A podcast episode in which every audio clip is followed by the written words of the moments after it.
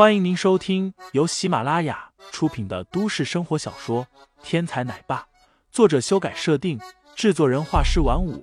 感兴趣的听众老爷们，赏个三连，点亮我的关注，点亮你的夜空。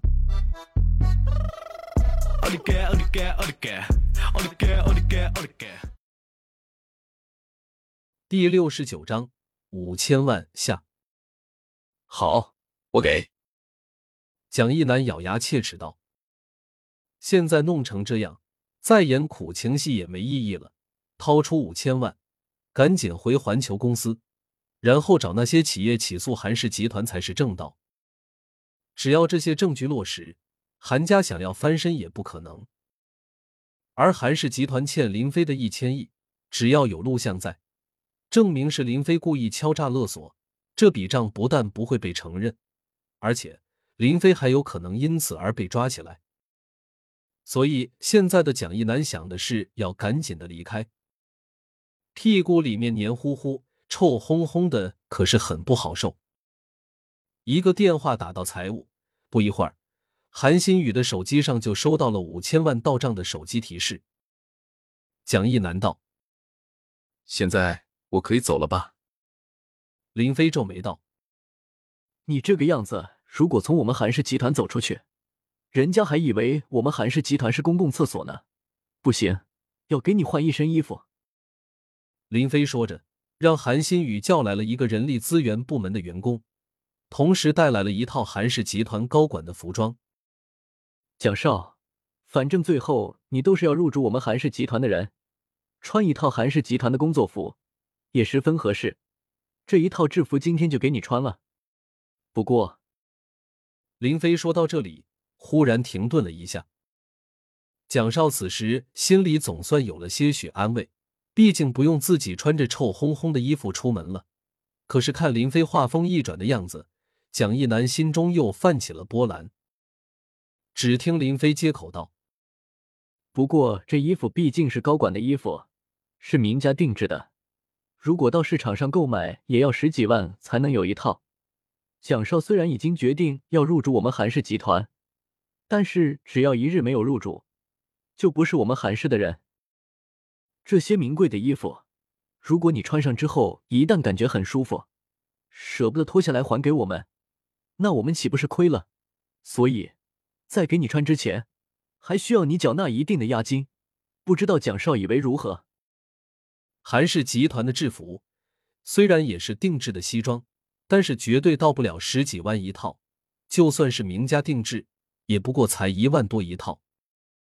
更何况看那名员工带来的衣服，材质普通，明显是给普通员工穿的。这样的衣服放到市面上也就一两千块钱。可林飞竟然说这些衣服价值十几万，更担心蒋一南出去以后赖账不还。这分明是嘲笑蒋一南没见过世面啊！堂堂的明珠双杰之一被人这么嘲笑，蒋一南气的眼睛都花了。从兜里摸出一张银行卡，蒋一南直接扔给了林飞，然后冷哼道：“这卡里有二十万，密码六个八，就当买你的衣服了。”林飞喜滋滋的接过来道：“我这人向来不喜欢占人便宜，既然你给了这么多，那么这位老哥，你干脆带这位蒋少爷去我们公司的浴池洗个澡吧。”正好可以抵消江少爷额外支付的费用。原来江少爷竟然这么有钱，我还担心蒋少掏不起浴室的使用费，没敢给他介绍。蒋一南听完，直接一个趔趄。